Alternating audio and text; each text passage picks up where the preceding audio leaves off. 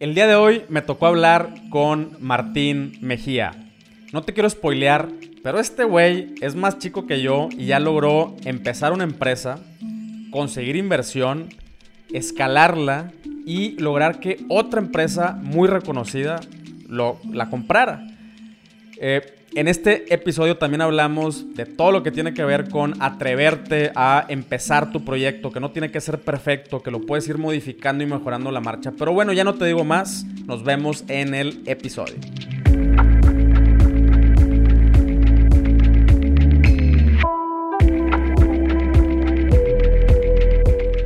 Y bueno, en unos momentos más arrancamos con el episodio. Solamente te quiero recordar que empecé a compartir aún más contenido por YouTube. Todos los miércoles voy a estar haciendo un live stream con diferentes temas y lo chido es que ahí sí podemos compartir pantalla. Entonces me puedo apoyar visualmente para enseñarte páginas, ejemplos, aplicaciones y presentaciones. Además, empecé una comunidad en Patreon que se llama Builders. Estamos puras personas que ya estamos poniendo manos a la obra en la construcción, no solo de nuestras tiendas en línea, sino de nuestro patrimonio, de nuestro legado y de la nueva fuerza económica del país. Si te interesa formar parte de esta comunidad, entra a patreon.com diagonal un millón al mes se deletrea patreon.com diagonal un millón al mes. También te dejo el enlace en la descripción de este episodio. Ahora sí, vamos al episodio. Hola y bienvenido una vez más a este episodio nuevo de Un Millón al Mes. Eh, ya sabes que es el podcast donde platicamos acerca de todo lo que tenga que ver acerca del e-commerce, del ecosistema del e-commerce y el día de hoy te traigo un invitado bien, bien chido. Eh, tuve el placer de conocer a Martín hace cuánto, güey? ¿Dos, años? Dos años, dos, tres años ya. Ya casi tres años, ¿no? casi tres años, sí. Sí. Eh, Martín Mejía de Payet. Bueno, la historia empezó con Payet. Ahorita nos va a contar qué, pasó ahí. Este, ¿Cómo estás, cabrón? Muchas gracias por, por tomarte el tiempo de venir a compartir tu, tu información, güey. muy bien, gracias. ¿Tú qué tal? ¿Cómo estás? Pues bien, cabrón, aquí andamos, aquí andamos dándole duro, güey. Eh, acá, pues ya, ya tengo rato ahí eh, casándote, güey. Quería, quería que me platicaras, obviamente primero el chisme, qué pasó. Eh, pero bueno, los voy a poner un, poquito en contexto y tú le sigues. Órale, va. Martín Mejía fundó una, una empresa de una pasarela de pago, ¿no? una app para mandarse dinero, para que te puedas mandar dinero entre, entre peers, entre personas. Y, eh, spoiler, fue adquirido por una empresa grandota, ¿no? Eh, pero hoy quiero que nos platiques un poquito acerca de ti, cuál es tu background, por qué decidiste meterte a este mundo del e-commerce eh, y, en, qué acabó la historia y, y en qué sigue, ¿no? Pues perfecto, güey. Dale. Sí, como bien lo platicas, yo empecé en el mi carrera ya es un, he pasado por todo, ¿no? ok. Eh, empecé siendo investigador, estudié en Canadá, me fui a los 18 años a estudiar a Canadá y empecé ya siendo investigador. Entonces yo lo que hacía era pues, investigación, básicamente investigación de Human Computer Interaction, cómo los humanos interactuábamos con la, con la computadora y en específico me interesaba mucho una cosa que se llama Visual Cognition que es básicamente pues, qué pasa dentro de nuestra mente, no tanto desde la parte fisiológica, sino más psicológica con la vista, ¿no? Y por qué sentimos cosas diferentes y demás. Este, entonces así fue como empecé con, en, el mundo. Después de eso hice una maestría en, en business y ya fue cuando me metí mucho más a la parte, ¿no? La maestría no era un MBA, es un business management. Y ahí fue cuando ya dije, ah, bueno, pues puede haber algo interesante en todo esto. Yo vengo de una familia, mi papá es súper emprendedor, siempre he tenido muchas empresas, entonces siempre tuve eso, ¿no? Pero al principio me, me rehusé, dije, no, no se puede, no quiero.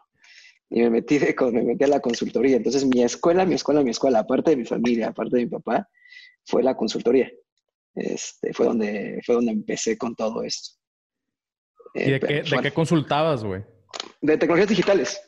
O sea, ahí sí, pues yo ya era experto en aquel momento de Human Computer Interaction. Entonces, este, daba consultoría, estuve en Accenture un par de, un par de añitos y daba consultoría desde marketing digital, ¿no? Desde cosas simples, como enseñarles esto, esto era, pues, que fue 2014, 2015. No, 2000, no, 2013, 12, 13, 14. Ok. Entonces todavía, aunque ya no era, no era tan nuevo, pues todavía los, las empresas enormes todavía no tenían un muy buen conocimiento de marketing digital. Entonces ahí, me, ahí fue, fueron los primeros proyectos que yo hice y después de eso me pasé mucho a, a experiencia de usuario. Y ahora sí de, oye, ¿sabes qué? Tu página web está horrible, no se sabe dónde tienes que hacer las cosas, déjame te ayudo a hacerlo bien, ¿no? Este, vamos a hacer A-B testing, de qué pasa si pongo el botón aquí o lo pongo acá. Este, y básicamente Ojo todo. Azul. Exactamente, básicamente todo eso que empecé a hacer y era todo enfocado a ventas, todo enfocado a e-commerce, cómo llevamos estas empresas enormes, enormes, enormes, enormes, a que en vez de tener que abrir más tiendas, pudieran llevarse a sus clientes al mundo online. ¿no? Esto fue desde telefónicas, bancos, etcétera. Entonces tuve un par de, muy buenas experiencias. Y lo más chingón de ahí es que conocí a mis, a mis co-founders, ¿no? Haciendo eso, lo cual es muy, muy padre. Este, bueno, pero me harté de la consultoría y me salí. Dije, no, no, no es para mí. La consultoría, para los que no hayan estado nunca en consultoría, muchas veces es mucho de decir que está mal, pero no arreglarlo y no implementarlo. ¿no? Entonces, eso fue lo que a mí me, dolió, me dolió en el alma y me harté. Dije, no puede ser que no pueda echar a andar. Yo te decía, ok, vamos a probar esto. Sí, sí, sí, lo hacemos en un siguiente proyecto. Y se quedaba ahí en el tintero, ¿no? Todo lo que, todo lo que planeábamos y demás. Entonces me salí y lo que hice allí fue poner mi propia empresa, de hacer exactamente lo mismo, pero, de, pero para, para ellos. En específico me enfoqué mucho más en software me di cuenta que había muy pocas agencias que estaban haciendo buen software en aquel momento, en específico muy, muy pocas personas que estaban haciendo buenas aplicaciones móviles. Ok. Y en eso me concentré, me concentré por un tiempo en hacer eso.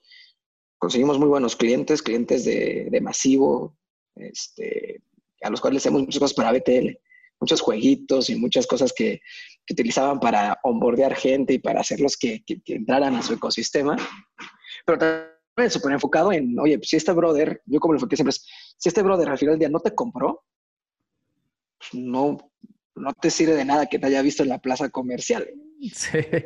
Entonces en eso me enfoqué muchísimo y ahí hice muy buenos partnerships y demás. Pero pues, era un negocio súper cíclico, ¿no? O, está, o estábamos topados de chamba y el siguiente mes, pues a mí me tocaba salir a vender mientras los demás implementaban. Mientras los demás pues no, hacían, no teníamos nada que hacer porque ya habíamos implementado el proyecto pasado. Y en esos tiempos muertos era cuando les decíamos a todos, pues, a ver, pues, que se les ocurran ideas, que, mejoramos, podemos hacer un juego que podamos revender cinco veces, podemos hacer este, secciones de aplicaciones que podamos poner. Y a veces, en algunas ocasiones, hicimos pequeños, este, nos encontramos problemas nuestros que era de, oye, hay que solucionar.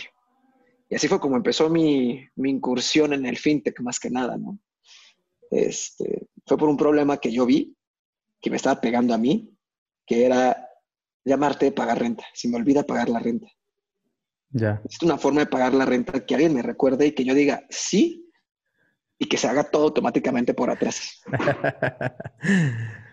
Esto fue en el 2015. Imagínate que no existía Conecta. Conecta estaba saliendo apenas. No existían las pasarelas de pago en México. Para poder hacer un e-commerce donde tenías eso, donde querías cobrar con tarjeta, bueno, bueno, antes de eso, y mi idea ahí fue pues, que me llegara un email, que yo le pusiera, sí, se hace el cobro una tarjeta de crédito de débito y se deposita directamente a tu casero. Esa fue mi gran revelación. Al principio dijimos, güey, ¿qué tan difícil puede ser? No inventes, es ser bien fácil. Lo sacamos en dos semanas.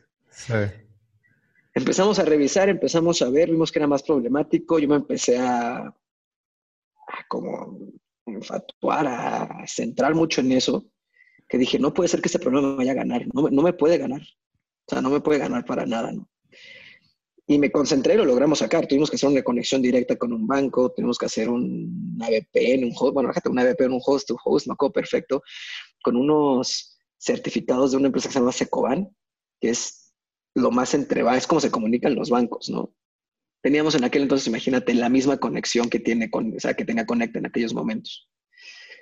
Entonces sí, fue, sí fue un challenge, pero lo logramos sacar. La cosa ahí es que nosotros no lo queríamos como negocio. O sea, creo que tenemos 10 usuarios y 9 de ellos eran mis amigos, ¿no?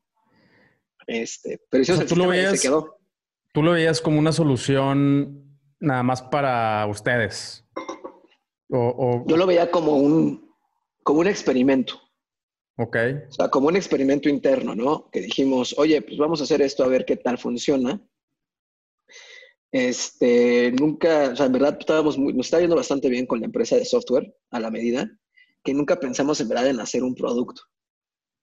Y pues en aquel entonces, aunque sí estaban de moda, no estaban tan de moda las startups, ¿no? Todavía no era tan, este, todavía no estaba del tren a, todo lo que daba.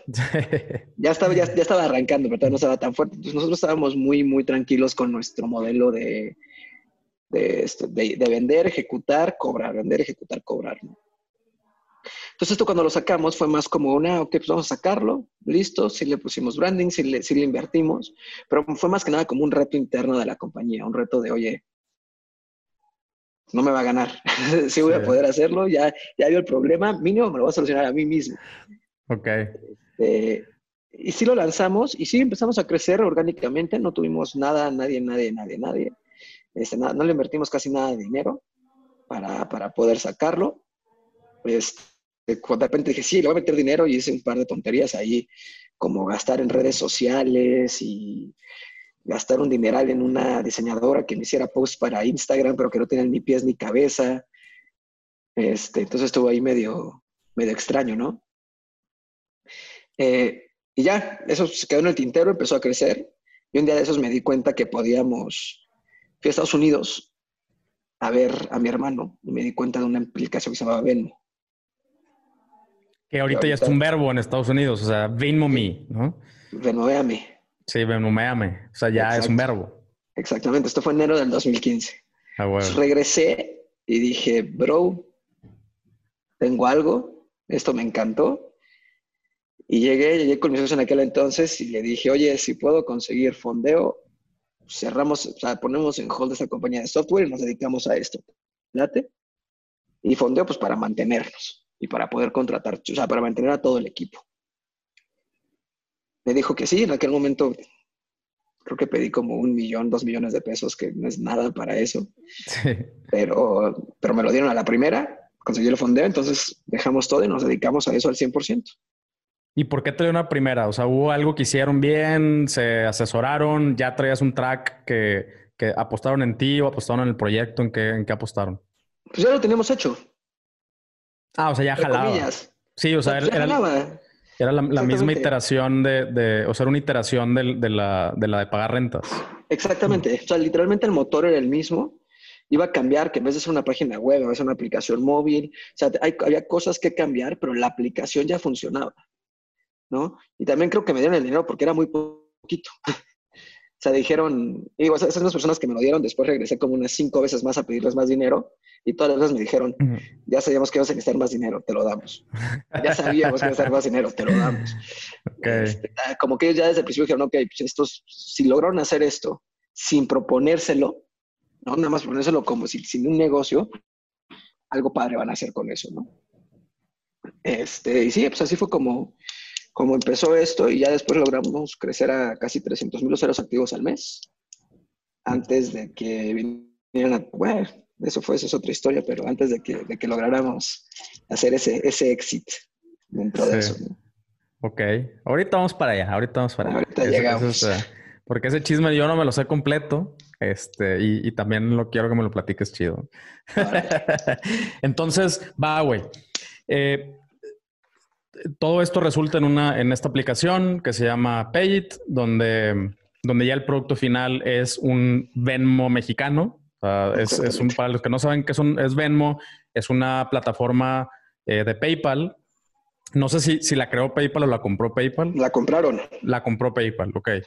Eh, donde ya, ya, ves que si mandas dinero entre PayPal y PayPal te cobran una, una comisión, entonces no se usaba mucho para mandar dinero entre, entre amigos o, como peer-to-peer, ¿no? Y, entonces Venmo era la solución ya adquirida de PayPal para mandarse dinero entre, entre raza. Eh, güey, las chelas, te toca, pum, y, ya te puedes mandar dinero eh, sin, sin una comisión. ¿no? La renta, o sea, funcionaba, lo, donde más donde surgió mucho fue con los roommates en, college, ¿no? Sí. Oye, ya compré el jabón, me debes dos dólares. Entonces, en vez de ir a sacar dos dólares y dárselos, se lo ya Exactamente. Este, entonces, ese fue mucho el, éxito de ellos. Ah, exactamente. Entonces, eh, mandarse dinero entre personas sin que hubiera una cosa así como muy comercial, ¿no? O sea, en el sentido de, intercambio por un producto o algo así. Eh, ahora, em, entonces, Paid, eh, nace Paid como un Venmo, como el Venmo mexicano. Y, ahí fue donde yo te conocí. Yo te conocí en una, en, TEDx, en una TEDx, donde tú expusiste. Yo no me acuerdo si en esa también expuse yo. Sí. O, nada más fui de rol. Sí, también, ¿verdad? También. también. Sí, yo fue también. La segunda, fue la segunda parte de tus... De, de, mi... Ajá, sí. Fue mi segunda, mi segunda... La segunda TEDx de, de... Ya, ya, ya me acordé, sí. Porque también fui otro año donde nada más fui de rol. Que, Pero no me acuerdo cuál era. Sí, cierto. Entonces, eh, ahí, nos, ahí nos conocimos y tu charla se trató acerca de la muerte del efectivo, ¿no? Que sigo en eso, güey. Sigues en eso. Sí, no, pues sí, todo, todo apunta que va para allá. Em, me, acuerdo mucho de tu, de, tu charla y pues ahí cotorreamos, eh, nos pusimos pedos, me hiciste que una del avión. Eh, yo, sí, yo sí me regresé, ¿eh? este cabrón hizo que... cómo, pero regresé. Sí, hizo, hizo que me quedara, se me fue el avión a mí y este güey sí se fue y yo me quedé en Hermosillo ya van dos veces que me pasa en Hermosillo. Saludos a la banda de, Hermosillo. Siempre que voy me la paso bomba. Pero bueno, entonces tú estabas ya en, en, y hasta ahí me quedé yo. Sí cotorreamos, eh, obviamente, durante, durante estos años, eh, muy, muy por encimilla. Eh, ahora, de, de, esta historia que tú contaste, quiero destacar tres puntos que dijiste. El primero, la consultoría, o sea, la frustración esta de eh, de que, las, que cuando das consultoría, a mí me pasa, güey, que, que, tú les pones así, o sea, les entras el, el, balón, se los pones así, güey, sin portero, y nada más falta dar un, un empujoncito, eh, y, y, aún así las empresas eh, se ponen renuentes a, a, ejecutar, ¿no? Este, juegan como, como, como a veces la, la, selección mexicana, mejor la guardan y luego la vuelven a aventar para atrás, güey, hasta que esté más clara, ¿no? Hasta que esté casi, casi que en la, en la raya de gol. Eh, y yo sé que este pedo genera mucha, mucha eh, frustración porque pues va completamente en contra el, del ADN del emprendedor, güey, que es do it. Y, vamos a ver qué pasa. No, y aparte, para mí hay una parte importante, era que yo no sabía si estaba bien o mal. Claro. Yo creía que estaba bien, pero si me hubieras preguntado en aquel momento, Pone que yo tengo un 70% de certeza que lo que yo estaba proponiendo era la forma correcta. Pero al nunca ejecutarlo, siempre te quedas con la duda, y es lo que más me dolía a mí, ¿no? De, oye, hubiera estado bien o mal, y si, estuve, mal, ¿qué pude haber cambiado para haberlo hecho bien? Claro. Entonces, ese, ese, ese, para mí fue como ese, ese toquecillo. Completamente. Sí, y, y a veces también como, como consultor, creo que también la banda espera que eh, un, o sea, un resultado sin, sin que ellos asuman la responsabilidad de, la implementación, ¿no? O sea, es como, sí, güey, yo, o sea, yo te estoy dando información, pero pues este pedo, eh, para mí, como, tú mencionas, lo peor que puede pasar es que se genere data, ¿no? O sea, claro. se, eh, se genera data, tienes ahora más, más información con la que tomar mejores decisiones eh, y eso es, eso es lo peor que puede pasar en la mayoría de los casos, ¿no? O sea, digo, si estamos hablando ya de un tema de inversión importante, pues esa es otra historia. Eh, ahora. siempre le haces movimientecitos y, oye, ¿sabes qué? Pues no funcionó A, pero si le muevo, si le cambio el color azul, puede que funcione y la inversión no es perdida. Nada más es los siguientes pasos. Exactamente. Ok. Eh, ahora, eso me lleva al siguiente punto, güey, que también lo mencionaste que es la cultura de la, de la experimentación. O sea, eh, uno, de, uno de, de, mis mentores, que, que de hecho lo, lo, voy a tener en, en unos, episodios eh, que siguen, que es precisamente un güey que hace A-B testing, o sea, tiene un software de puro A-B testing. Eh, su, o sea, aparte de que él vende A-B testing para las empresas, eh, como parte de la cultura de su empresa siempre está en, en experimento, o sea, siempre estar experimentando. O sea, eso, eso que, que tú hiciste, no se te ocurre a ti, lo ves a lo mejor en, en empresas como Google que tienen sus, sus pequeños proyectitos ahí gestándose y que de pronto esos proyectitos sale un eh, eh, Google Apps, güey, ¿no? Este, Google Calendar. Google Earth.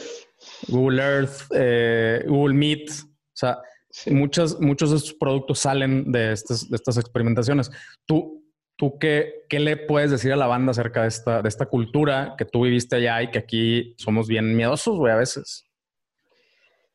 Creo que como tú bien lo dices, ¿no? Es, o sea, nos da miedo por el dinero y por el failure y por el ser, el, el, el, el, no ser exitoso.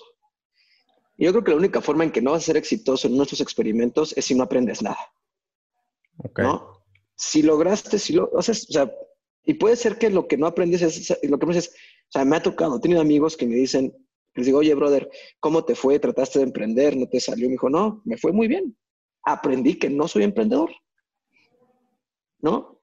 Eso aprendí, listo. Hay otros que me dicen, ¿sabes qué, Martín? O sea, amigos que ahorita ya están, que fueron emprendedores y que ya están de vuelta, de vuelta en el día a día del, este, en el godinato, este, lo que me dicen es, no hice una maestría, mi mejor maestría fue este emprendimiento. Claro. ¿no? Entonces creo que para mí ahí lo más importante es siempre aprender, ¿no? Estar con los ojos abiertos y tratar de sacar lo más posible de tu, este, del experimento, ¿no? Aprender, tomarlo como un experimento. Y puede que funcione, puede que no. Y Oye. si no funciona, tienes dos opciones. O lo dejas y tomas lo que aprendiste, o tratas de tuiquearlo para que vaya avanzando y que siempre va avanzando. O sea, ninguna de esas empresas que conocemos, ni un, digo, no sé si, no sé qué tan viejitos esté, esté la audiencia, pero yo tuve, Facebook en el, yo tuve Facebook en el 2006. Ok.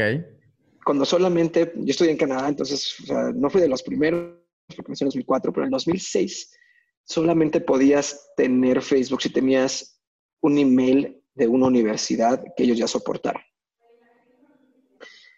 Y yo me acuerdo de ese Facebook era horrible. Puro texto. No tiene sí, no tiene nada que ver con lo que es ahorita.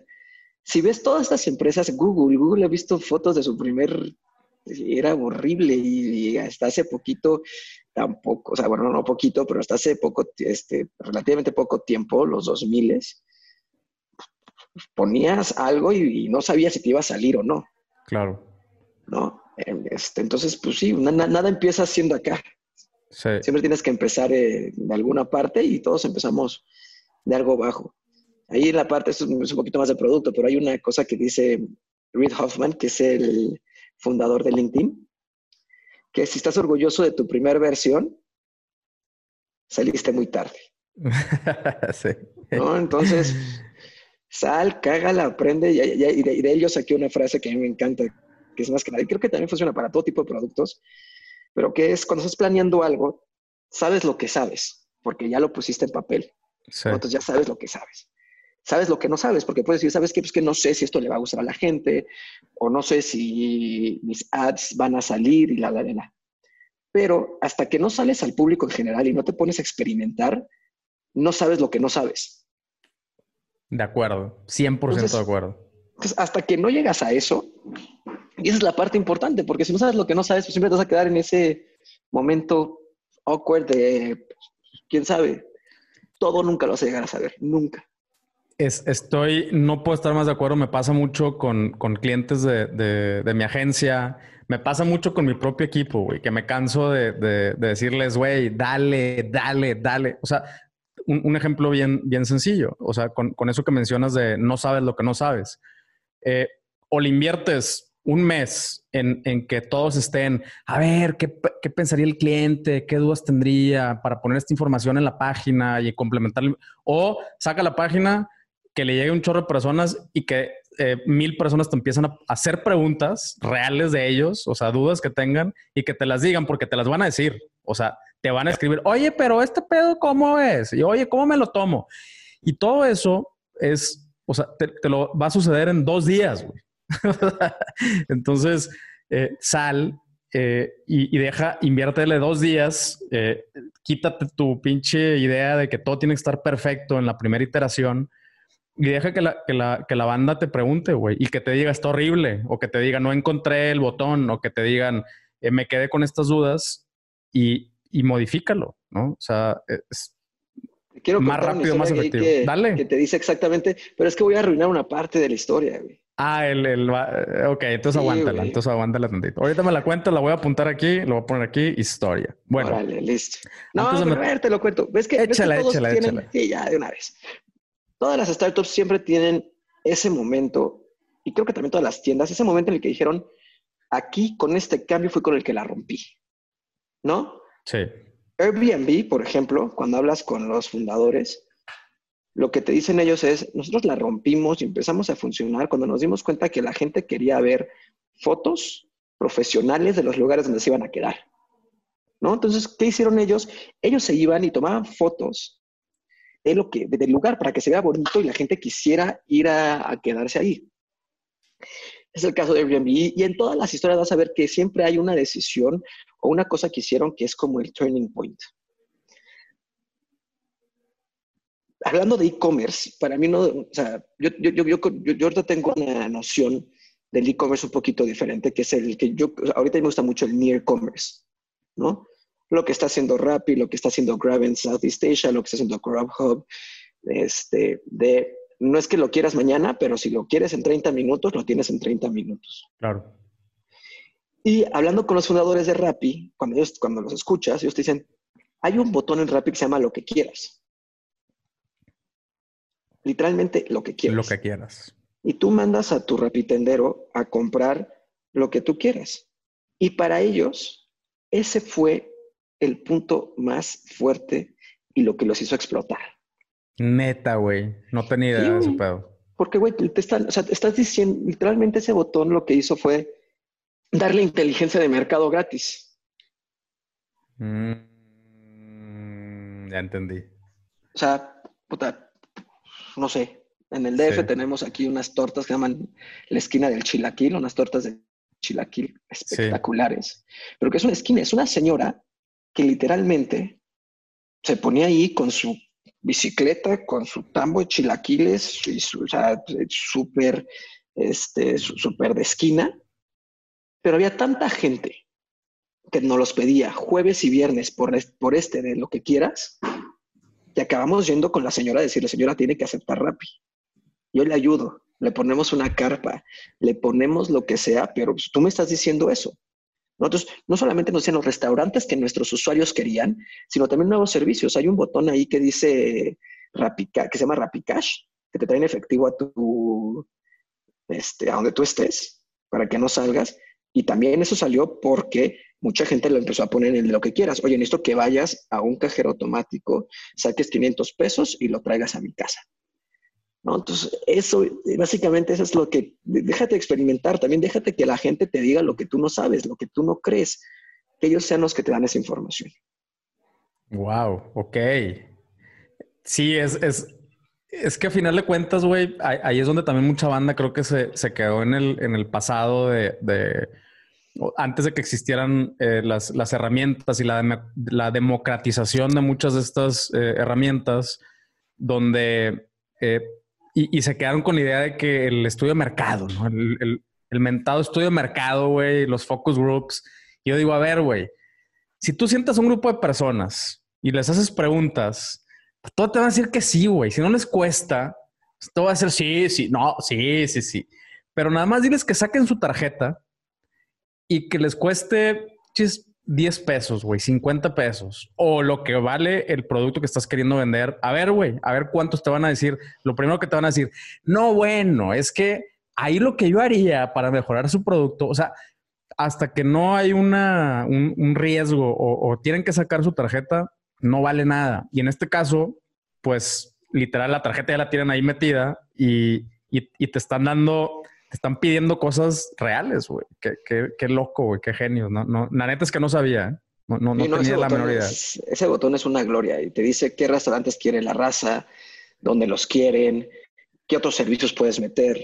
Este, sí, eso sí, eso ha sido lo que, lo que, lo que ellos nos han platicado, o sea, me han platicado a mí directamente que, que eso ha sido pues, una de las, de las fuentes de información más grandes que ellos han tenido, ¿no? Órale. Pero sí, o sea, deja que, deja que el mercado te diga que hacia dónde quieren ir, ¿no? Sí, sí, el, mercado te va a decir, créemelo, te, va, te lo van a decir. Si, es, si estás muy caro, si tu servicio no valió madres, si, si no tienes suficiente información, te lo van a decir, pero no te lo van a decir si te esperas a, tener la, página, la app perfecta. Eh, es que nunca la vas a tener.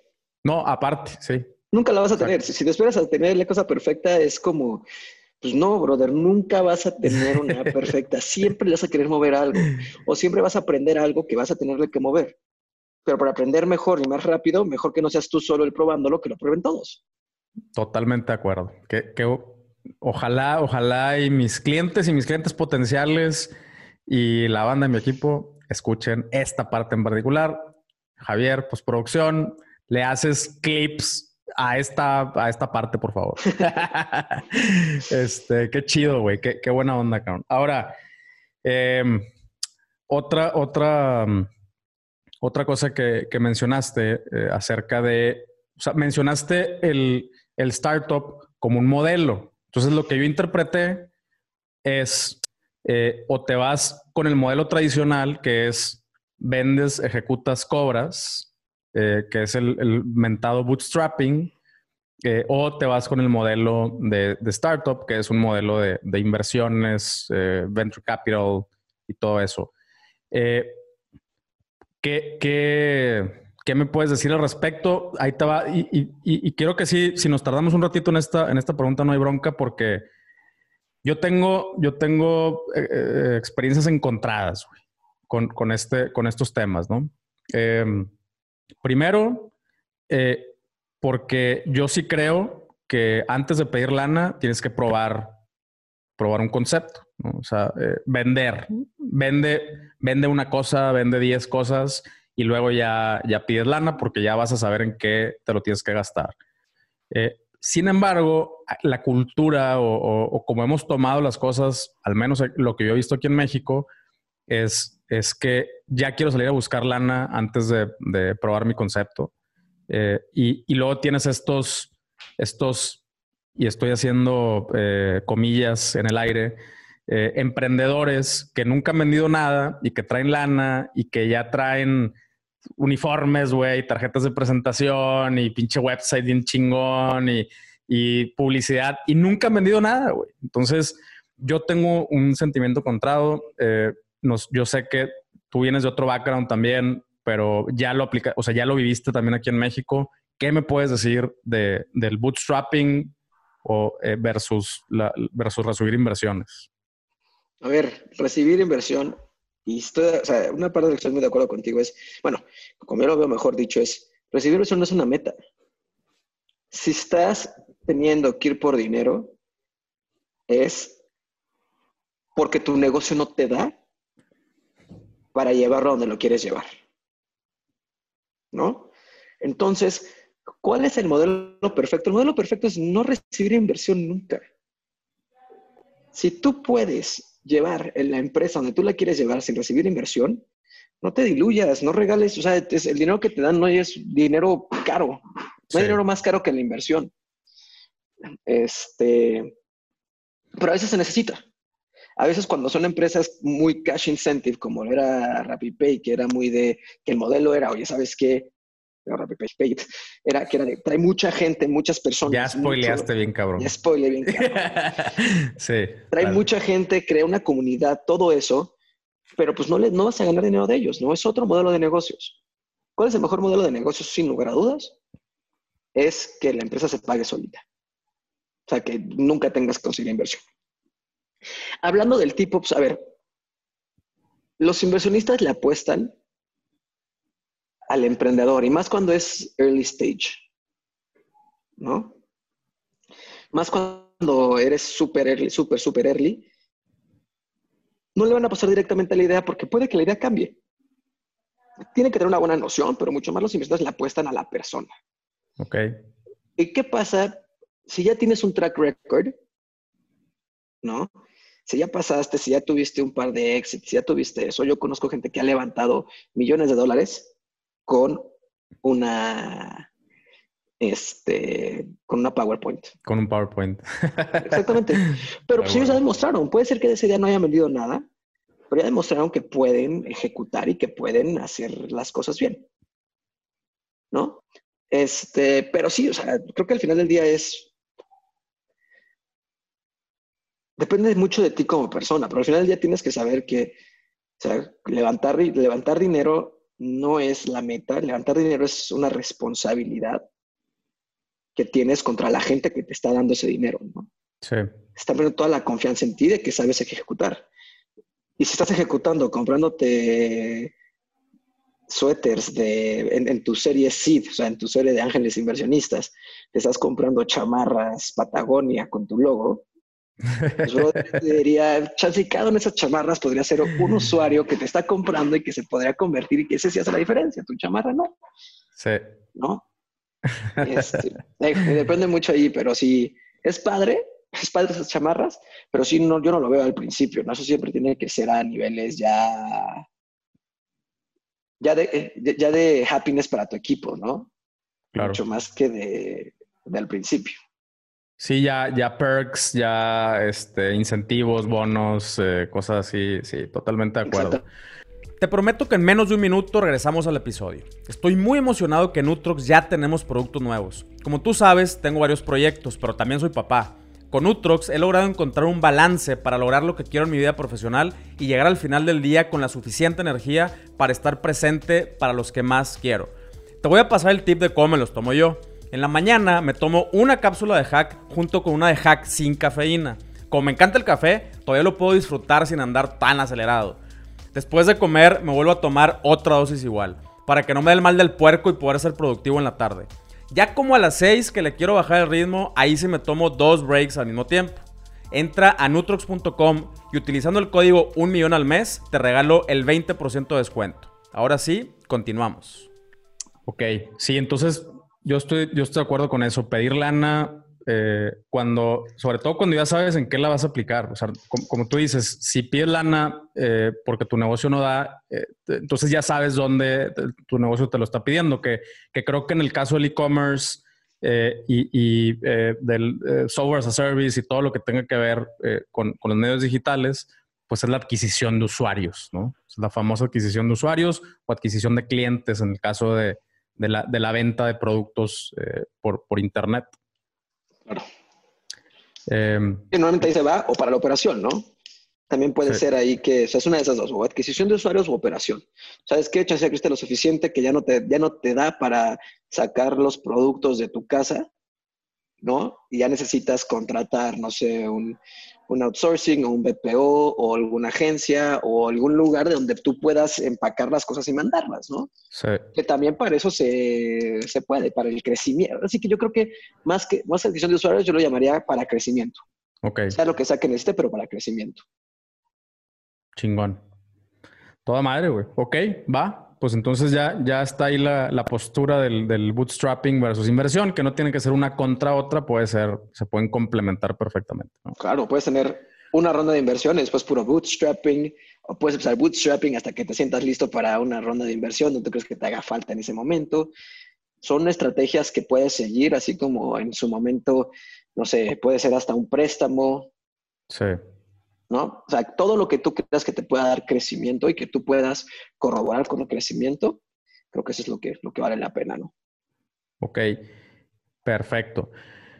Bueno, ahora sí, ahora sí ya llegamos a la, al chisme. Entonces, eh, si llegas, llegas ya con, eh, con, tus 300 mil usuarios eh, activos al, al mes, ya, ya con, una, con una trayectoria, ya con, con tu app jalando, eh, Pate, ya, eh, la, banda ya. Güey, a mí lo, chistoso, ¿te acuerdas cuando nos conocimos que me dijiste, yo soy de Ciudad Victoria, que me dijiste, güey, un chorro de usuarios en Victoria? Y yo, acá en Victoria. Sí, güey. Y yo, qué raro, déjame preguntar. Y entonces le pregunto a mi hermana de que, oye, ¿qué pedo con, conoces Pate? Sí, claro que sí. Y, todo, y de repente otra banda en Victoria, ¿conoces Pate? Sí, sí, sí, sí, sí. ¿Qué onda, güey? Yo, porque yo no lo conocía todavía, ¿no? Y, pues resulta que se hizo viral en, mi pueblo natal, porque creo que entre tandas y entre este, cosas así, ¿no? Rifas, güey. Tandas, rifas y demás, entre, empezó entre personas, o sea, mujeres de entre 28 a 45 años así fue como empezó a hacerse viral en Victoria y sí, sí, tuvimos muchos, muchos usuarios. Qué loco, güey. Este, ¿y, otros casos en otras ciudades que así de que te, memorables? Tijuana. Tijuana. Tijuana también fue muy memorable, pero fue mucho más, mucho más que nosotros sabíamos que iba a pasar, porque era mucho de este, pues, gente que, cruzaba de San Diego y buscando el Venmo mexicano. Ya. se encontraban con Payit, pero no, como, como, como el de, como el de este. De Victoria. Como el de Victoria, no. Qué loco, güey. Sí, eso es muy, muy loco, güey. Oye, ¿alguna vez Tuvimos otros clústeres en universidades, cosas que esperábamos. Ese fue uno que pues, nosotros no veíamos, no esperábamos, ¿no? Y, lo logramos replicar en muchas otras ciudades de la República. Este, donde veíamos eso, sí lo logramos replicar bastante, pero otra vez, yo nunca me hubiera imaginado que mi target market iban a ser bandas, rifas. Yo ni conocía que existía ese mercado. Mm, Estando afuera. Seguramente ni conocías Victoria, que existía Victoria, güey. Ah, Todo el mundo piensa que es, que, que, es Tampico. ¿Es que es, parte, que es, parte de Monterrey o qué? Sí, casi, casi, güey. este, no, pero o sea, el mercado yo nunca me había esperado. O sea, mi comunicación nunca iba a señoras. Sí. Amas de casa, nunca, pues, no. Sí. Y después de eso, ahí fue cuando, no sé, metimos cosas como pago de servicios. Claro. Para arriba. Con ellas, exactamente. O sea, ya, ya me empezaron a dar mucho más cosas y fueron cosas que también aplicaban a los otros sectores, pero mi comunicación nunca había sido hacia ellas y fue algo que me dijo, o sea, que ellas me dijeron, oye, si nos interesa y mira por esto, esto y esto. Sí. Qué chingón, güey. De hecho, esta es una, una, cosa que yo también le, le, comento mucho a mis clientes, eh, que es... Eh, por ejemplo, la segmentación, la mentada segmentación en Facebook, que se pueden tardar, güey, un mes, cabrón, en, en, escoger la, segmentación perfecta para Facebook. Les digo, la neta es, es menos importante de lo que se imaginan, güey. O sea, es, es, es, o sea, no dejan de ser escopetazos. O sea, no dejan de ser escopetazos. Eh, es mucho más importante, por ejemplo, eh, las personas que ya entraron a tu página o que ya entran, ingresaron a tu base de datos, dedicarle ese mes en entender esos mini segmentos, esos micro segmentos que están adentro de tu base de datos. Ahí si ya entraron, ya compraron algo. Son clientes. Exacto, ya son clientes o por lo menos ya te dejaron su correo eh, o por lo menos ya te preguntaron algo. ¿Quiénes son, güey? ¿Quién, o sea, ¿quiénes son? ¿Cuántos años tienen? ¿Qué andan buscando? Esos son los, los importantes y, y, esos son los que vale la pena. Y volvemos a lo mismo. Primero avienta, avienta escopetazos en Facebook, güey. Avienta, o sea, más o menos tienes noción, dale por esa noción y luego te, preocupas por entenderlos y segmentarlos en tu base de datos.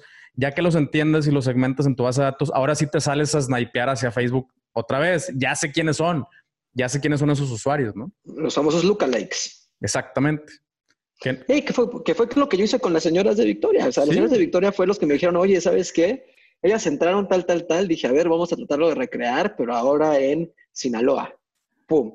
Y ahora en ¡pum! Y ahora aquí, ¡pum! ¿no? Entonces fuimos creando esas, esas, el, efecto Tupperware, ¿no? En, esa, en esa parte. Y sí, creo, creo, que es, otra vez, si no sales y si no, no sabes lo que no sabes. Exactamente. Entonces es, mejor salir, tirar y después ya que sepas, ajustar a esas personas que te quieres llevar.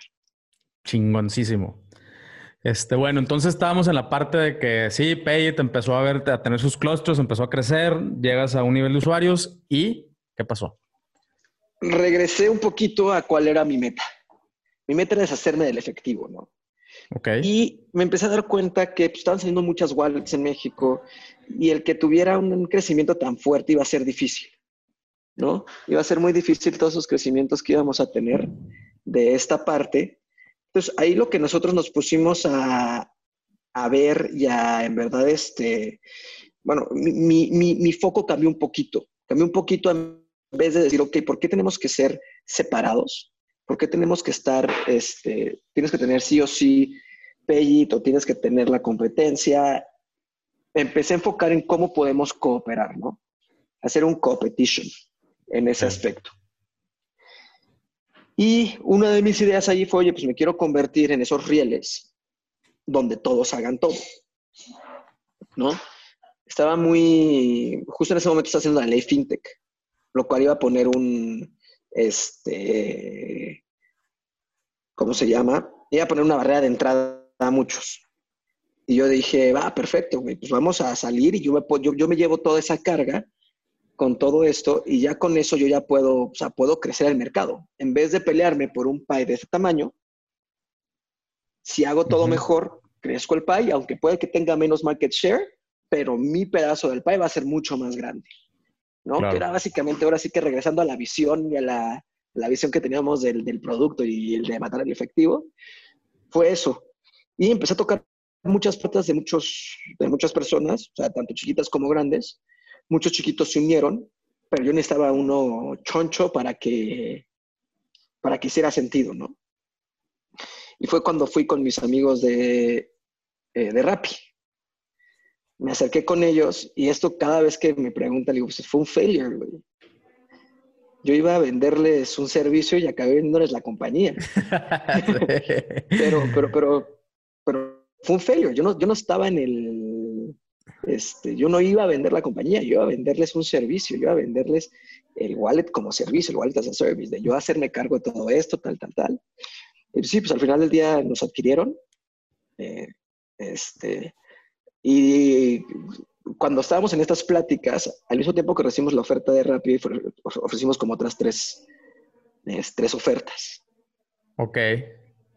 Y la razón de ir, primero, de sí vender y de vender con Rappi fue que teníamos exactamente la misma visión. Ok. ¿No? Con el cofundador de Rappi, cuando nos sentamos, yo le dije, me dijo, me dijo, es que literalmente pues, estamos intentando, o sea, tenemos la misma visión de hacia dónde queremos ir. La diferencia es que de mi parte era más puesto en México, ya con Rappi pues fue puesto en la región, en toda Latinoamérica. Y por eso fue tan, para mí fue de, ok, perfecto, listo, yo sigo donde mismo, pasé de jugar en, las, en la tercera división a jugar la Champions League. Este, y pues sí, así fue básicamente. Pero, para mí fue un fail en su momento porque, bueno, no, no fue un fail, pero fue un, o sea, fui a venderles cuando regresé con los inversionistas desde, ¿qué creen, chavos? no logré A, pero logré B. Sí. ok.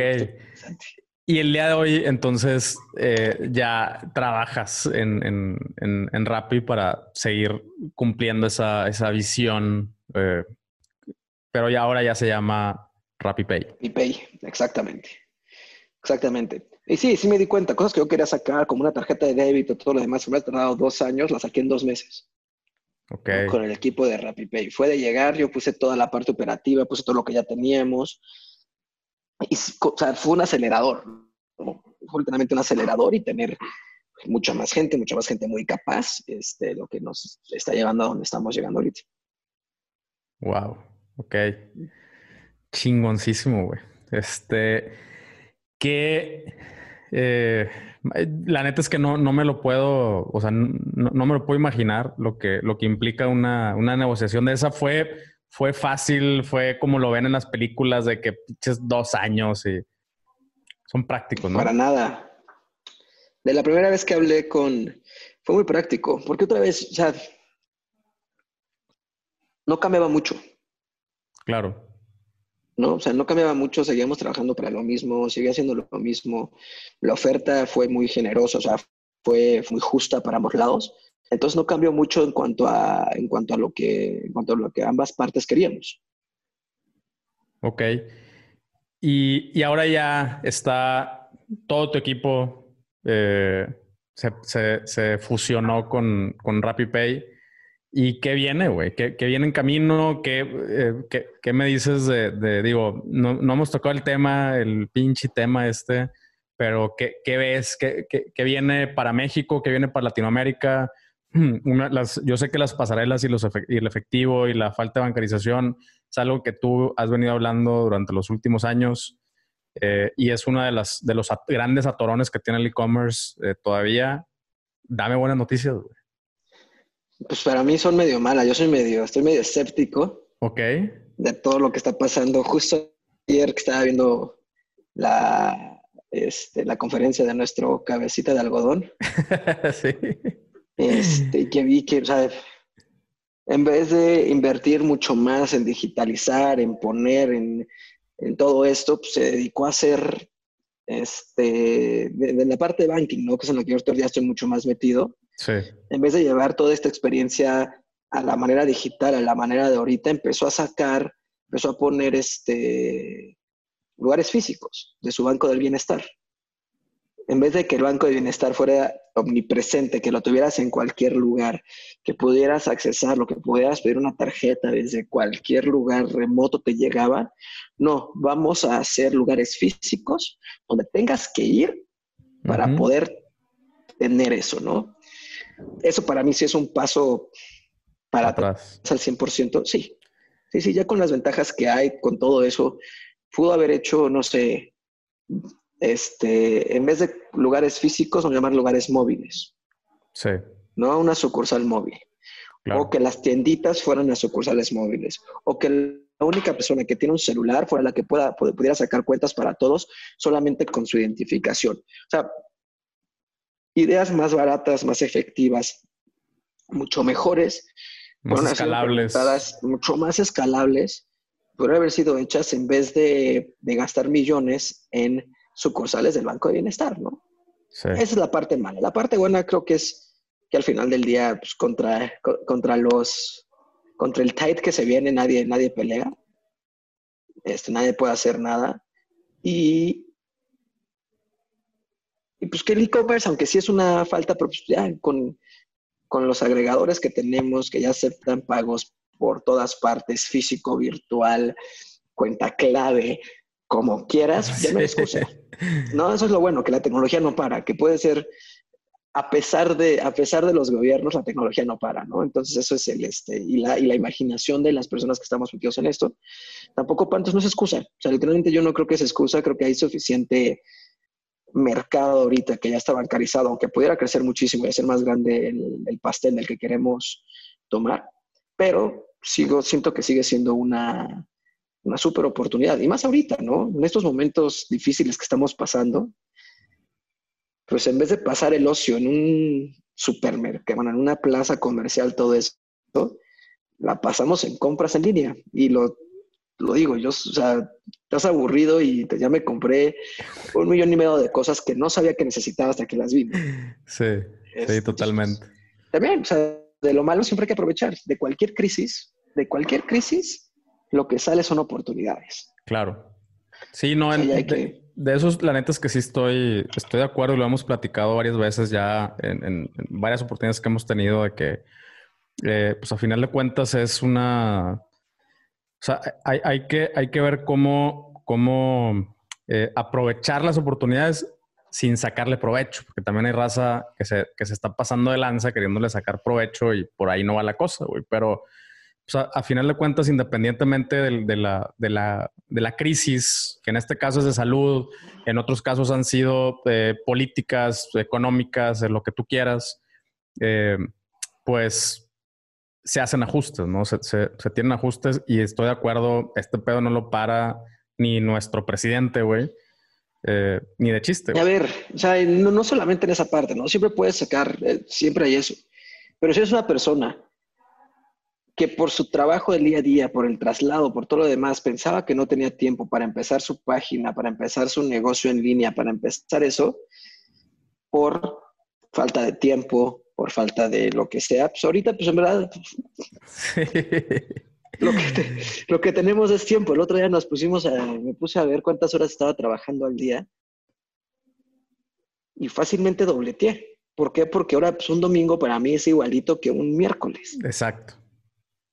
Entonces ahí está. Y yo no soy, o sea, yo no vivo en Ciudad de México, yo vivo en Monterrey y aún así me ahorro como dos horas al día en, en commuting, güey, en, manejar o, o sea, dos horas, güey. O sea, este, y, esas dos horas, pues las puedes aprovechar perfectamente para, para un side job, para, en mi caso, que ya me agarré eh, eh, sembrando cosas y. Sí, ya vi. y, haciendo, y, haciendo, un par de científicos ahí en casa. Sí, sí, sí. Sí, güey, pues experimentos entreteniendo a los niños, güey, de que este, pero sí, no, definitivo esto, esto es algo creo que sin, sin precedentes, eh, como, como lo venimos diciendo, creo que, que vamos a salir adelante. O sea, a mí, yo sé que vamos a salir adelante. Eh, o sea, la parte, vamos a llamarle la parte salud, pero no podemos descuidar la parte, la parte económica, la parte social.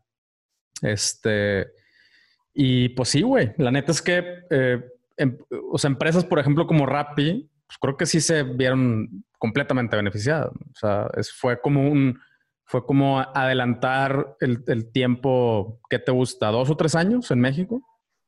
Probablemente. O sea, lo que está haciendo mucho para nosotros aquí en Rappi es que nos está dando a nosotros y estamos, estamos muy agradecidos por todos los chavos que, que siguen afuera, ¿no? Que siguen afuera entregando las cosas que los que estamos adentro necesitamos y, todo y demás.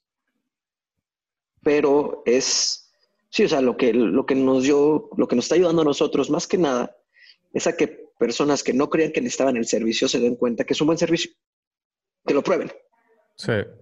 Más que nada se está dando cuenta de eso. O sea, sí estamos teniendo crecimientos, pero más que nada es por eso, porque nosotros al final del día sí tendremos unas cuatro comidas extras que, antes no pedíamos porque salíamos a comer, pero no, es mucho más, nos está dando mucho más en la parte de que la gente lo está probando. Y creo que es una oportunidad del e-commerce en general. ¿no? Entonces puede ser que antes algo que no te iban a comprar porque, pues no, ¿para qué compro? Pues, compré en Instagram y me compré algo que estoy muy feliz pero que era, es un cotonete reutilizable, es un cotonete de plástico que lo lavas y listo. Ok. ¿no? Es algo que yo no sabía que necesitaba. Sí. Lo pedí por ocio, ya pedí otros días porque me encantó y se lo estoy regalando a quien me encuentro, a toda mi familia, ¿no? Órale. Este, pero sí, creo que es una súper oportunidad para todos aquellos que, que decíamos, que en, en, mi caso, por ejemplo, era, es en el caso de leer. ¿no? Eh, me encanta leer, pero pues me da mucha flojera. Sí. Y ahorita pues, estoy aprovechando los tiempos que tengo libres para aprender cosas nuevas, leyendo que antes, que, que, antes yo creía que no tenía tiempo. Este, entonces es más o menos, y creo que eso puede pasar con cualquiera que tenga una idea ahorita en específico de e-commerce que se puede hacer desde adentro de sus casas, creo que es una super oportunidad de, de ponerlo a prueba. Claro. Toda madre. Completamente de acuerdo con esto. Este, oye, Martín, y bueno, ya para, ya para cerrar, güey, eh, ¿qué sigue para ti, güey? O sea, ¿qué, digo, yo sé que ahorita estás eh, en, en Rappi, eh, yo sé que, estás ahí emocionado, continuando con, la visión, pero tú qué ves, o sea, ya, ya vimos, ¿no? Pues esta ola no la para nadie, ¿tú qué ves para ti, güey? ¿Qué, ¿Qué, ves para, para tu, tu propio futuro en, en, emprendimientos y madres así? Eh, creo que como emprendedor siempre estás buscando the next thing y ver qué se puede hacer y demás. Ahí tengo un par de proyectos con un par de amigos. Este, uno desde la parte de inversión, otros desde la parte de, de complementar servicios este, que están ahorita. Pero yo estoy, muy, o sea, yo estoy muy feliz ahorita en donde estoy. O sea, veo cada vez más cerca a mí la realización de lo que, por lo que he estado trabajando los últimos cinco años. Este, no creo que falte poco, pero sí lo veo más cerca, ¿no? Entonces eso es lo que, lo que me tiene motivado para, para, para todo esto, ¿no? Veo muchas oportunidades en una cantidad de lugares fuertísimas y creo que después de esta crisis se vienen oportunidades, muchas otras oportunidades, ¿no? Este, siempre después de una crisis, siempre salen oportunidades por todas partes. Claro. Y siempre salen, y siempre salen nuevos, este, eh, nuevas ideas y nuevos modelos de negocio gracias a las, a las, este, ¿cómo se llaman? A las, eh, a las, a esto, ¿no? Por ejemplo, después del 2008, sí. fue cuando salieron todos los neobanks. Sí. ¿Por qué? Porque nadie confiaba en los bancos. Sí. Entonces, de ahí en adelante fue cuando las wallets hicieron un auge tremendo, ¿no? Entonces, sí, después de las crisis es cuando se vienen a ver las oportunidades porque cambia el pensamiento de las personas y cambian los, este, la forma de ver tanto el producto, cambian los patrones de consumo. Entonces, ahí puede haber una buena oportunidad en toda esta parte. Completamente. Y, yo algo que, que, veo también que puede, que puede suceder o que va a suceder es que conforme nosotros nos adaptemos, porque nos vamos a adaptar eh, a, esta, a, este, a esta nueva realidad que, que, de repente se nos puso enfrente, que es el, el, mundo digital, eh, para, para, muchas personas les llegó así de madrazo, pero ya no se nos va a olvidar, ¿no? Eso, eso espero, ya no se nos va a olvidar y entonces nos vamos a tener que adaptar. Y lo que yo pienso que va a suceder es que otros países, eh, conforme nosotros adaptemos, porque en México somos muy creativos, tú, bien lo dijiste, ¿no? O sea, encontramos formas de hacerlo que, que la neta, te voy, a contar el ejemplo perfecto. Eh, tuve la gran fortuna de conocer al, VP of Marketing de una de las empresas de la cual soy súper fan, se llama Klaviyo, que es un Customer Data Platform, eh, email platform también. Eh, y, tuve la, la, gran fortuna de, de, hacerme cuate ya más o menos de, del VP of Marketing, ¿no? Una empresa totota, así que yo admiro un chingo. Y entonces una de las reuniones le, estaba explicando de, o sea, no, no, sé por qué mencioné los offline payments, ¿no? Eh, los pagos offline. Y el güey, pero ¿cómo? O sea, ¿cómo? O sea, la gente les manda el dinero en sobres a, a otra ciudad y yo, o sea, esto es un güey que está en Boston, en una de las empresotas de, eh, de digitales, ¿no?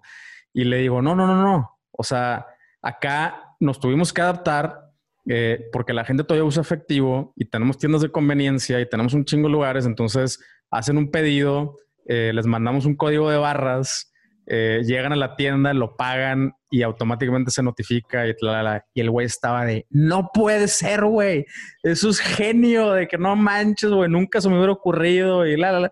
Y le digo, sí, güey, es que la neta, dense cuenta que aquí estamos, güey, aquí en México y Latinoamérica, no, ¿para qué se van a desarrollar allá a la India y, a Vietnam? Tenemos más cosas en común nosotros, güey. Volteen a ver, aquí en México hay mucho talento, mucho talento en desarrollo, eh, y, y, neta, somos bien pinches creativos, güey, somos trabajadores. Eh, y, el güey dice, ya sé, güey, la neta es que eh, no, no, lo había pensado, pero, pero sí, güey, la neta es que sí son súper, súper creativos. Entonces, quiero que eso suceda. Quiero que, que países empiecen a, al principio, a outsourcear, ni modo, güey, outsourcearnos chamba para acá, pero vamos a ir aprendiendo y, y, así como te pasó a ti, güey, van a empezar a salir eh, los, los, los, unicornios mexicanos de raza que ya está involucrada y chambeándole eh, ahorita para otras empresas, pero a final de cuentas con el pinche gen emprendedor, ¿verdad? ¿Sabes cuál es la meta de Simón Borrero, el CEO de Rappi? O sea, ¿por qué empezó Rappi? ¿Por qué? Porque él siempre dijo, voy a demostrar que el pueblo latinoamericano puede ser, o sea, que está en el top de todos. O sea, su meta fue poner en el mapa al pueblo latinoamericano con una empresa 100% latinoamericana, ¿no? Y que todos dijeran, no manches, esta empresa latinoamericana en un lugar que, pues, que, que de emprendimiento no se conocía nada, que lo pusiera completamente en el mapa, ¿no? Si ves a nuestra gente, nuestros programadores, todos son latinoamericanos, y digo todos porque tenemos gente desde Argentina hasta, este, pues hasta acá, hasta México, muchísimos. Este, pero sí, básicamente es eso, es que se den cuenta esos inversionistas de Silicon Valley que han dejado la oportunidad de crecer un mercado del tamaño de China en Latinoamérica. Exacto, güey. Exacto. Yo le dije, le, dije al vato, güey, o sea, dense cuenta que nosotros somos, o sea, tenemos el potencial de ser eh, el, futuro China, güey. Y el vato pela los ojos. Le digo, en el buen sentido, en el mejor sentido, güey. O sea, somos vecinos, eh, tenemos, tenemos valores similares y, tenemos recursos. Eh, la neta, sí, güey. Si nos ves como bloque a los latinoamericanos, somos un mercado más fuerte que el chino. Tenemos ciudades más grandes, tenemos más concentración de personas, este, tenemos comunicaciones similares, este, pero como bloque somos un mercado como, como el de China, ¿no? Y hay una cantidad y todos hablamos el mismo idioma. Sí. ¿No? O sea, aquí, bueno, quitas a Brasil tantito, pero... pero nos entendemos de perdido. Exactamente, que no es el mismo idioma. Entonces es una, es una súper buena oportunidad que tenemos ahorita. Güey, hay otra empresa, hay otra empresa que, que es colombiana, ¿no? Me caga que se me olvidó el nombre, güey. Pero lo que pasa es que es más para venta de infoproductos. O sea, se especializa más en la venta de infoproductos. O sea, es una plataforma estilo Shopify, pero especializada en, venta de infoproductos, cursos, puedes hacer funnels. Eh, no sé, güey. No sé, acaba de adquirir, es de Colombia. Eh, les, debo, les debo el nombre, se los dejo en la descripción eh, o por ahí se los mando. eh, pero acaban de adquirir Teachable, güey. O sea, ya, ya tenemos varios ejemplos de empresas nacidas en Latinoamérica, creadas, escaladas en, Latinoamérica, que están, que están adquiriendo plataformas importantes en, Estados Unidos, como lo es Teachable, que es la referencia de, o sea, la gente que vende contenidos en su propia plataforma, o sea, no, por ejemplo, no como Udemy, que, que es, que es como un marketplace, acá es tu propia plataforma brandeada a, tuya como Shopify, y la adquirió esta empresa colombiana, güey. Entonces, ahí vamos, cabrón. Ahí vamos, güey. Sí, nos está haciendo cosas muy, muy importantes. Tanto que SoftBank ya ha vuelto a ver para acá, ¿no? Sí, totalmente, güey. Está, está bastante interesante ahorita los momentos en los que estamos pasando. Chingoncísimo, cabrón. Pues no sé, güey, algo más que quieras agregarle aquí a la banda, güey, para que ya le dejen de pensar tanto. si hay algún momento, si hay un tiempo de hacerlos ahorita. Ahorita, güey, a huevo. Literalmente. Y empiecen con algo tan simple como un grupo de Facebook, como le voy a meter mil pesos para ver si mi idea jala o no. Y quítense esa espinita. Puede que funcione, puede que no, pero mínimo no estaban en el de, no tienen idea cuántas veces ahorita, más ahorita que ya, o sea, que yo pasé por ese proceso, ya gente me dice, tengo una idea chingoncísima. Pues, y siempre les contesto, yo tuve un maestro cañón que fue mi papá, que tenía, o sea, que cada vez que le decía, su dicho siempre fue, las ideas valen un peso. Ok. La implementación es lo que vale los millones. Claro, güey. Claro, es que y ahí, y es una buena idea, te, lo pago, está tu peso, güey. Porque pues, estas ideas tienes un millón, es implementarlas lo que hace la diferencia. Totalmente. Hay gente que cuida sus ideas, güey, como si fueran la última Coca-Cola del desierto, cuando no valen nada, güey. Nada si no se ponen a prueba, si no se implementan, si no se siembran, güey. Nada. Y cuéntenselo a todos, al revés, cuéntenselo a todos. Si alguien la agarra y la hace mejor que tú, es porque tú hiciste un fail. Y es porque tú nunca lo ibas a implementar de la manera correcta. En cambio, si se lo cuentas a todos, la mayor parte de las personas, como no es su pasión, como va a ser tu pasión, pues ellos van a decirte y se van a voltear y van a decir, oye, una vez pensé de eso y pensé en esto, esto y esto y aquello. Agarras lo que te sirva, tiras a la basura lo que no, y de habérselo contado a una persona, ya mejoraste tu idea. A huevo. Tú y aparte. Sí, güey. Sí. Y aparte te sirve como market research. Yo me acuerdo cuando, tú, cuando nos las pasamos en ese viaje, hablando de los nutrópicos. Ajá. Y ahora creo que son tus mejores clientes ahí de, de, una idea que, de, una idea que, tú me contaste, que era que en aquel momento todavía no tenías ni el producto. ¿Te acuerdas? Es cierto, güey. Y ahorita, mira, de hecho, el producto. aprovechando, el, aprovechando el anuncio, eh, nueva presentación y eh, para cuando salga este episodio ya tenemos arriba tres productos, el hack que ya todo el mundo conoce, eh, y luego hicimos otro que se llama hack sin cafeína. Para la banda que es muy sensible, está la neta, mi, mix perfecto, güey, es me tomo uno y uno. O sea, ya ves que la dosis son dos cápsulas de, de, cada uno. Bueno, yo me tomo uno con cafeína, uno sin cafeína en la mañana y mi café, güey. Eh, y luego eh, hicimos uno que se llama Break, que también es nuevo, que este es un relajante. Eh, y, son, eh, son tres productos, vienen otros más en camino en un par de semanas, pero ahorita estos tres ya están disponibles. Y sí, güey, pues sí, sí me acuerdo, güey, apenas era una, una, idea en ese entonces y ahorita ya... No, no, no, no tienes ni la fórmula ni nada, güey. No. Yo creo que platicamos y que te conté, la, la, la, creo que pues algo habrá sacado de esa conversación, ¿no? Definitivo, güey, o sea, definitivo. Era una, era una idea y era, sí, güey, entonces si tú me dijiste sí, yo, tú, tú vienes de allá, me, o sea, me queda claro que estuviste allá un rato eh, y que allá ya es algo, o sea, los trópicos en ese entonces ya se conocían, acá en México no. Y, y sí, güey, y ya es una, es una realidad, a huevo. Pues perfecto, eso, eso es lo que los invitaría, ¿no? Chingón. O empezarlo y si no empezarlo, a contarle a personas. Hacer su propio market research, contarle a personas, hablar con gente.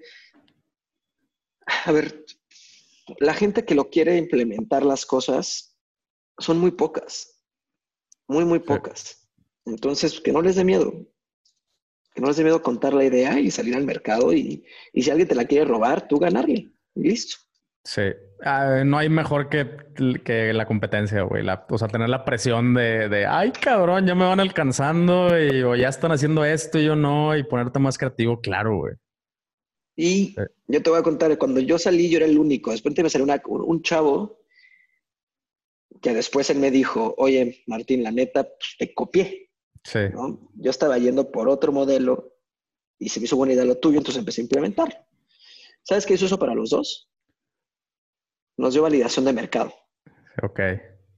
como ya lo estamos haciendo dos, pues, conseguir dinero para nosotros fue mucho más fácil. Los inversionistas decían, ah, es que este es como este, ah, este es como este. Ok, ya tienes competencia. Sí.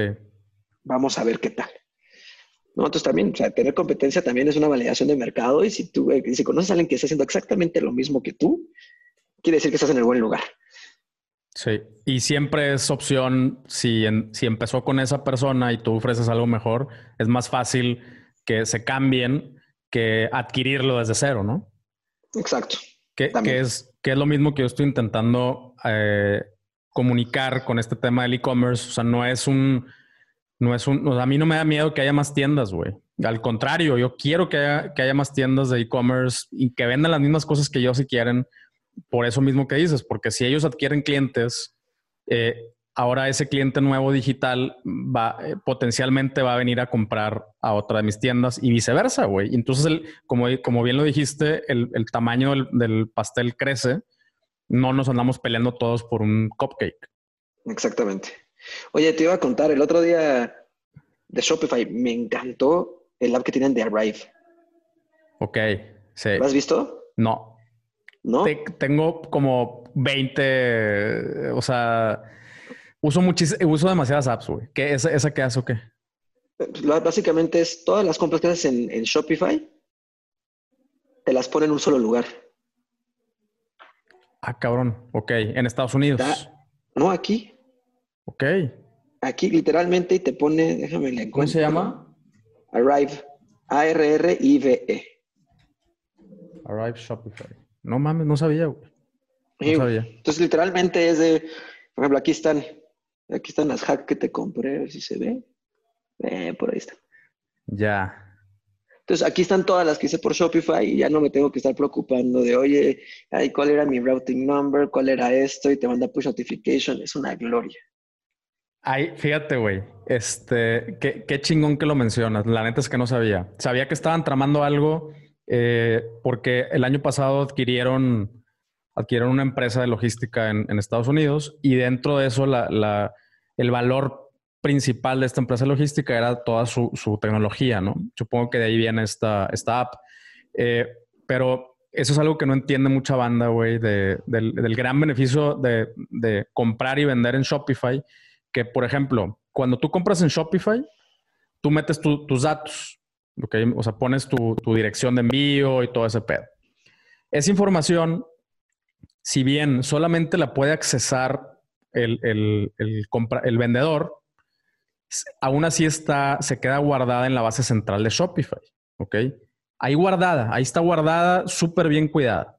Eh, y, en este caso, el, único que tiene acceso es el vendedor al cual tú ya le pusiste esa información. Ahora, si tú vas a otra tienda que también está powered by Shopify eh, y tú voluntariamente pones tu correo, pum, de repente te aparecen los datos de, o sea, todos tus datos de la dirección y todo el pedo, ¿no? ¿Por qué? Porque ya está guardado en Shopify. Entonces, bien fácil haces el proceso de checkout, tarjeta, pum, pagas y listo. Y ahora dos tiendas tienen acceso a tu información y la sigue obrando Shopify. Y así se va la pelotita. Entonces, eh, por eso Shopify es tan cuidadoso de una, de la experiencia de checkout. O sea, que mucha gente dice, es que pinche Shopify no me deja moverle. No, güey, porque lo que queremos es que la gente desarrolle una memoria muscular eh, o cerebral. O que en su momento ya no decida nada, que ya esté todo hecho y ya sea, un, sea, sea más fácil darle clic que pararte y ir a comprar algo fuera. No, sí está. Exacto, güey. esta app está tremenda, güey. O sea, literalmente es. Chingón. Te, te, quita un problema de tu. de tu. de tu día a día. Bueno, de tu día a día cuando eres comprador de online. Que es, oye, pues ya lo tengo, brother. O sea, literalmente ya me está diciendo cuándo van a llegar las cosas, yo no tengo que estarlo buscando, me da push notifications.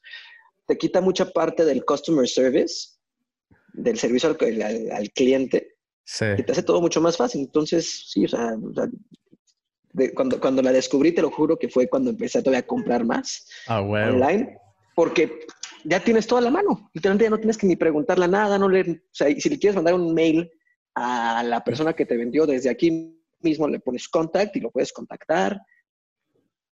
Me gusta mucho güey. Qué buena onda. Gracias por el, gracias por el tip. Me voy a poner a, checarlo y a ver, eh, a recomendárselo a la banda, güey. Martín, pues muchísimas gracias por, por tomarte el tiempo, güey. Yo sé que andas en, mil cosas. Gracias por, por, venir aquí a compartirle tu, tus experiencias principalmente a la banda.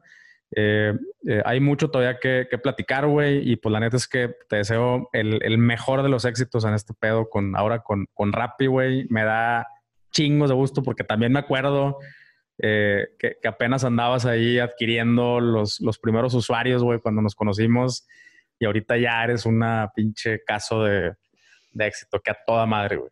Eso habla muy bien de ti, habla muy bien de lo, que, de lo que creas, pero sobre todo también habla muy bien de lo que está pasando y de lo que está por pasar en México, en Latinoamérica. Ya está sucediendo estos casos que yo les dije, ya van a empezar a suceder, ya están sucediendo, güey. Entonces aquí está Martín como, como ejemplo. Muchísimas gracias, güey, eh, nuevamente por, por tomar del tiempo. A ti, muchísimas gracias y seguimos en contacto. A huevo. Y a ti que nos escuchaste en este nuevo episodio de o nos viste en YouTube eh, de un millón al mes, también muchísimas gracias. Un breve anuncio. Eh, acuérdate que a partir de este siguiente miércoles, todos los miércoles voy a estar haciendo un live stream en YouTube. Todos los miércoles 6 de la tarde, hora de México todos los miércoles 6 de la tarde, live stream con preguntas y respuestas, con temas ahí de actualidad. Por ejemplo, acá podríamos aborcar el tema de esta app nueva de, Shopify. Entonces, eh, métete a mi canal de YouTube, se llama Un Millón al Mes. Suscríbete, prende las notificaciones y nos vemos todos los miércoles 6 pm en los live streams. Nos vemos.